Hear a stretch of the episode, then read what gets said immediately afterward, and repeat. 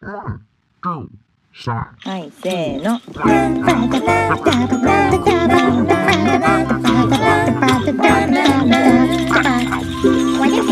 まるちゃんのポッドキャスト始まるよ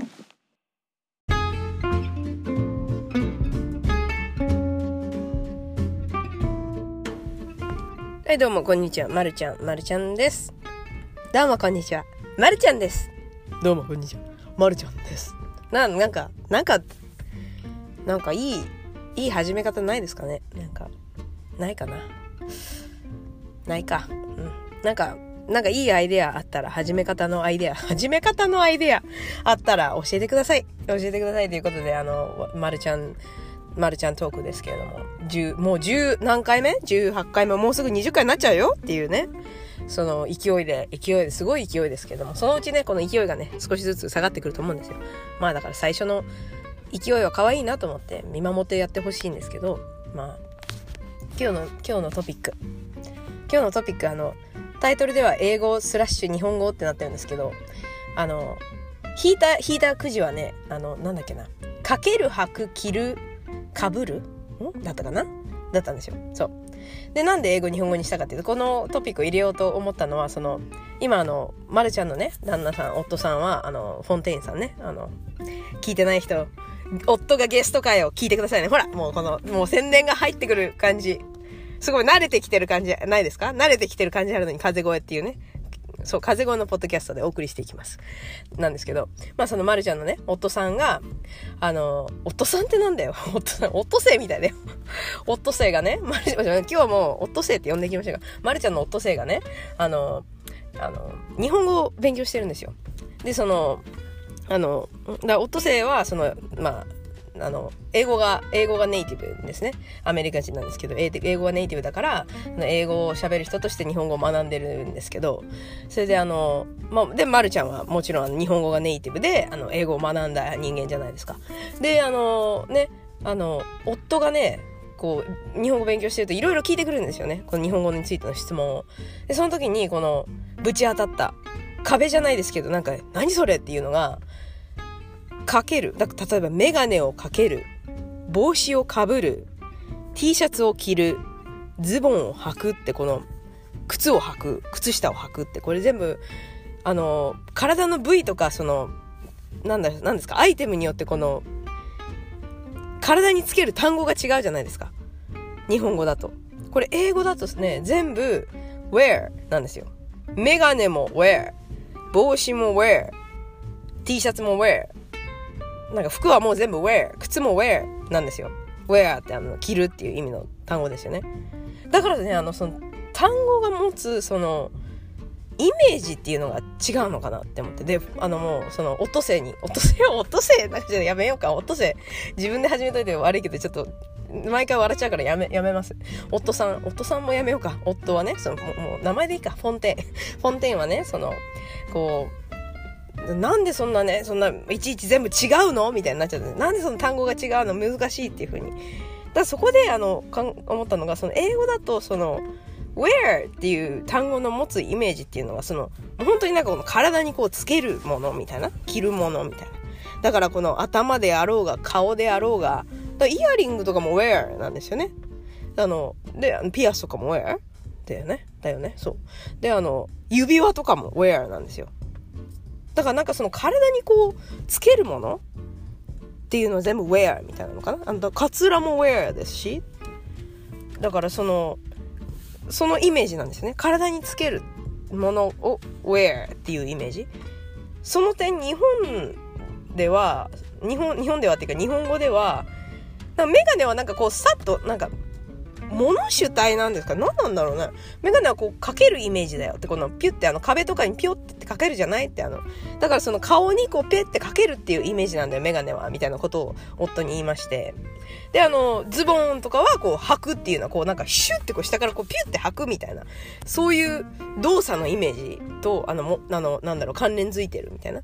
靴も履くですし、着るはなんかもうこう、上からこうビヤって感じで、被るはもう被るってこの頭にこう被っていう感じ。だから袋とかでも被れるよみたいな話をしたんですね。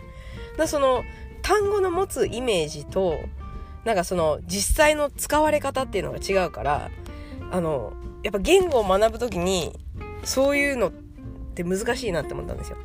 だからそのあのだから私もねあの例えば英語を学んでる英語学んでる人とかよく聞くと思うんですよね。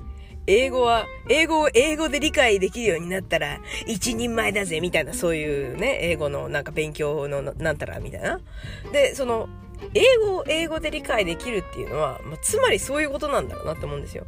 で、よく、よく言うのが、なんかその、英語を学ぶときは、英単語は英英辞典で調べた方がいいみたいに言う人もいるじゃないですか。で、あれっていうのは、まあ、私個人的にはまあ、そうだろうなと思うんですけど、それってあの、英単語の、その定義を知りたいとき、その英単語に、その、値する、その自分の調べたい英単語に値する日本語が欲しいんじゃなくて、単に英語の意味だけを知りたい時っていうのは、やっぱりその英語の定義を知った方がいいんですよね。だからその英英辞典を調べると、その英単語の定義が載ってるわけじゃないですか。だからその、英単語の定義を読むことで、その言葉の持つ意味っていうのを知ることができるんですよね。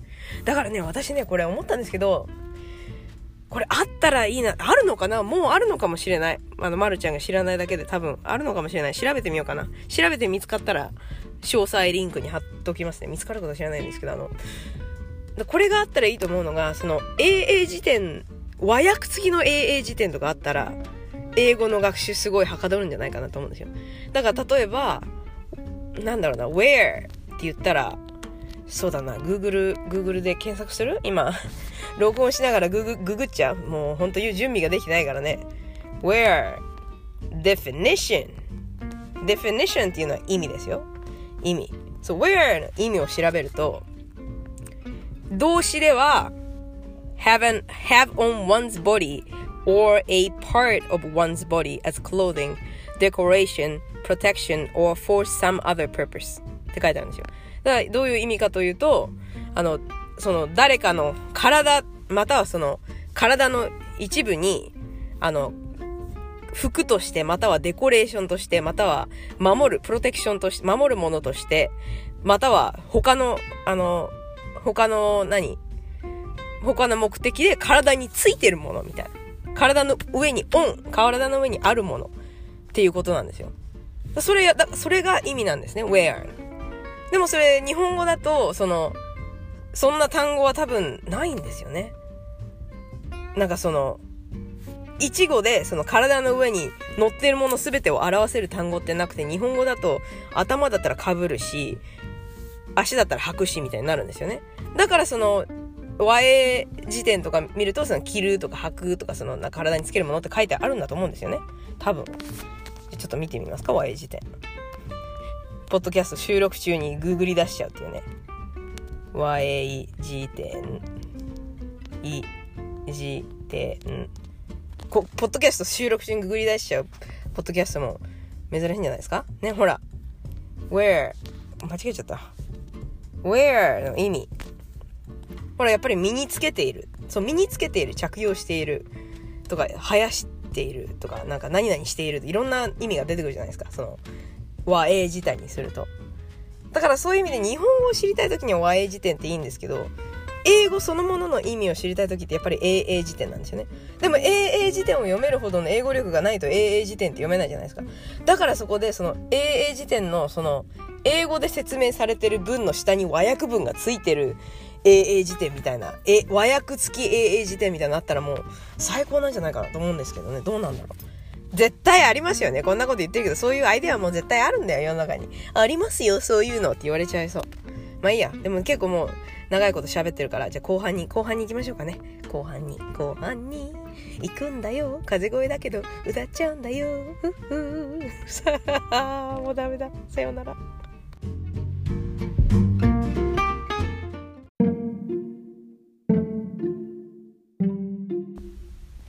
はい、えー、というわけで後半ですね。後半。そう英単語とか日本語とか言語を学ぶことについてですね。これあのねなんだっけ。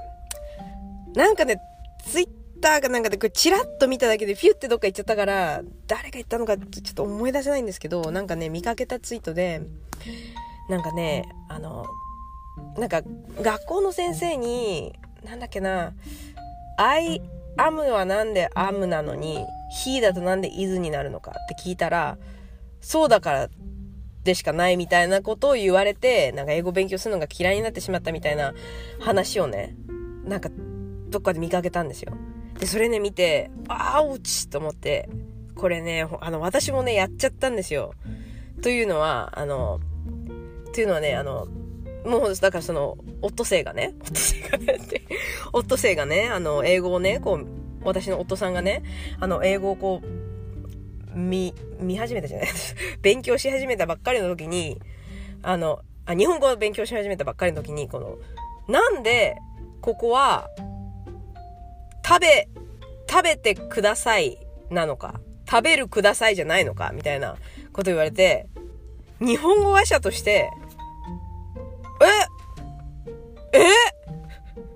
え、そう、そういうもんだからしかなくない？みたいな答えしか出なくて、あの、えだそうだからじゃないの？じゃもっとちゃんと説明してよって言われて、いや、わかんないよみたいなこと言って、で、それで大喧嘩になったことがあるんですよ。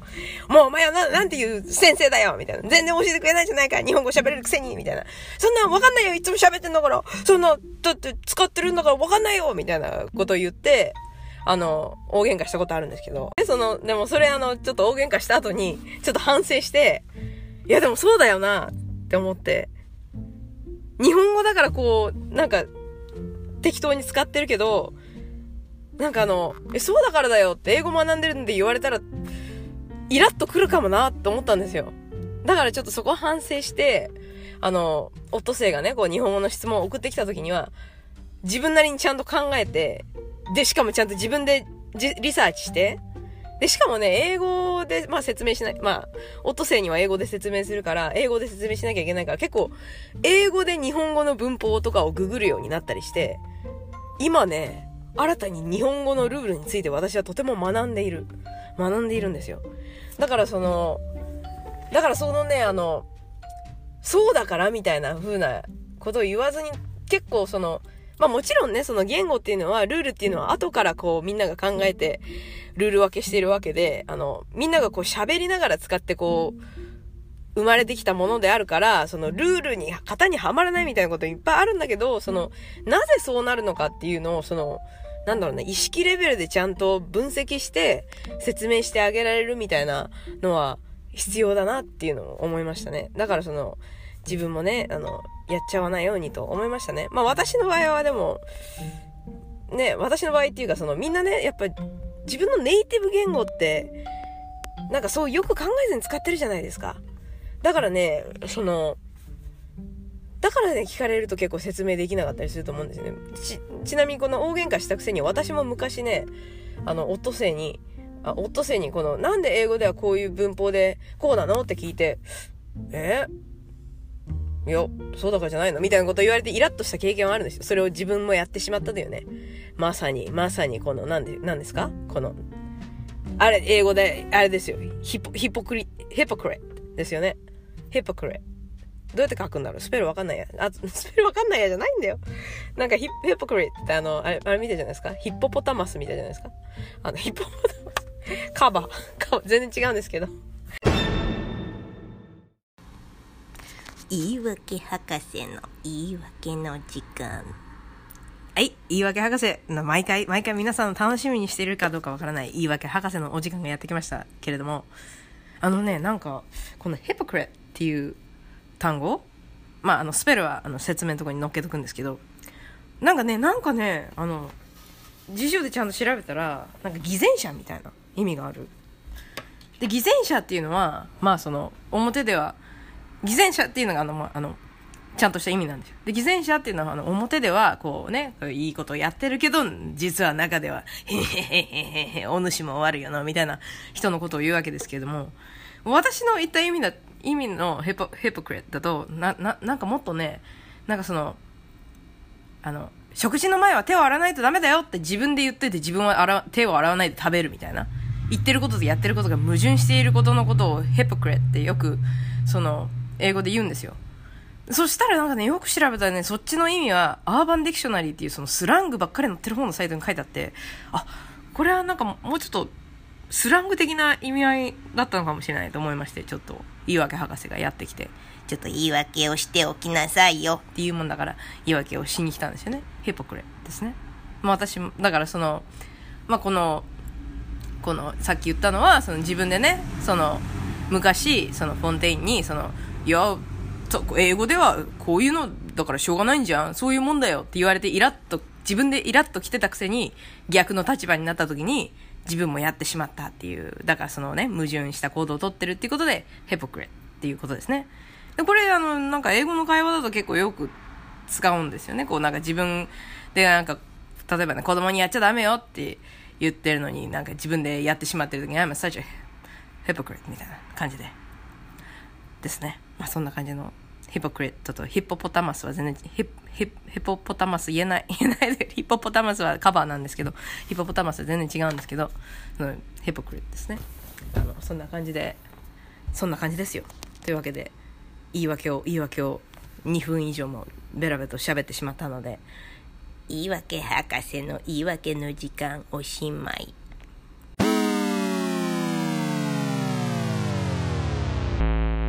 もうわけがわかんない。もうダメだ。だちょっとグダグダになってきた。グダグダになってきたからグダグダ修正しよう。今のでグダグダがね、修正されました。されたのか？グダグダ修正したら何の話をしてたのかわかんなくなってきちゃったんですけど、あの、まあ、そういうね、その、説明ができないからってそういうもんだよって言っちゃうのは、まあ、それは本当にそういうもんなんですけど、ちゃ、ちゃんとね、好奇心を持って、その、なぜそれがそういうもんなのかっていうのまで、突き詰めて考えられるような癖をつけようっていうのを思ったっていう話ですね。ね。ほんとそう。さもないと、そういうもんだからとか言っちゃうと、またほら、言い訳博士が出てきて、言い訳博士。って言って出てきて、そういうもんなんて言うんじゃないよ。つって出てきちゃいますからね。言い訳博士が。言い訳博士、本編にも、本編にも出てくるようになってきて、最近。言い訳博士、あの、これからもよろしくお願いします、言い訳博士を。これからもどんどん出てくるんでね。あの、なんか、そのうち言い訳博士じゃない新しいキャラとかも欲しいですね。何がいいかな。でもなんかこう、またこう喋っていったら思いつきでなんか、言い訳博士のこの、なんか仲間みたいなのが出てくるかもしれないですね。か最近ね、やりたいのがね、言い訳博士のキャラクターデザインをちゃんとしてあげたいなと思うんですよ。なんか頭の中にちょっ、まあ一応あるんですよね。言い訳博士はこういう格好してるみたいな。こういう格好っていうかなんかこういう感じみたいなのあるんですけど、ちゃんとそれをね、具現化してあげたいなみたいな。ちゃんと絵に描いてね、こう言い訳博士ってこういうのだよっていうのを作ってあげたいなって思うぐらい、ちょっと最近はもう言い訳博士に愛着が湧いてるんですけどね。言い訳博士。ダメだ、ほら、ちょっとシャイだから出てくる。ね。言い訳博士。私やっぱりシャイだから出てこないらしいです、こういうところには。ちゃんと言い訳博士の言い訳の時間を設けてあげないと。出てこないよ。あ、ちょっと出てきた。あ、もう可愛いね、言い訳博士は。もう一人で何やってんだ、私これ。言い訳博士実は私なんです。もう実は私なんですよ。みんな知ってますね、それは。まあそういう感じで、あなんかもう最後の方、最後の方、どうしようもない言い訳博士の話になっちゃったんですけど、えー、まあ、キリもいいところなので、今日はこれぐらいで、これぐらいで、あの、また、また次回ということで、なんか英語の話、今回の英語の話は、そこそこね、そこそこ、なんか確かになーってなるようなことも言ったんじゃないですかね。確かになーってなりました？わかんないけどね。ま、全然確かになーってならないと思った人はまあ、いいんですよ、それでも。なんか適当にこう聞き流すポッドキャストだからいいんですよ、それでも。では、そういうことで。では、じゃあね。さよなら。バイバイ。バイバイ。啦啦啦啦啦啦啦啦啦啦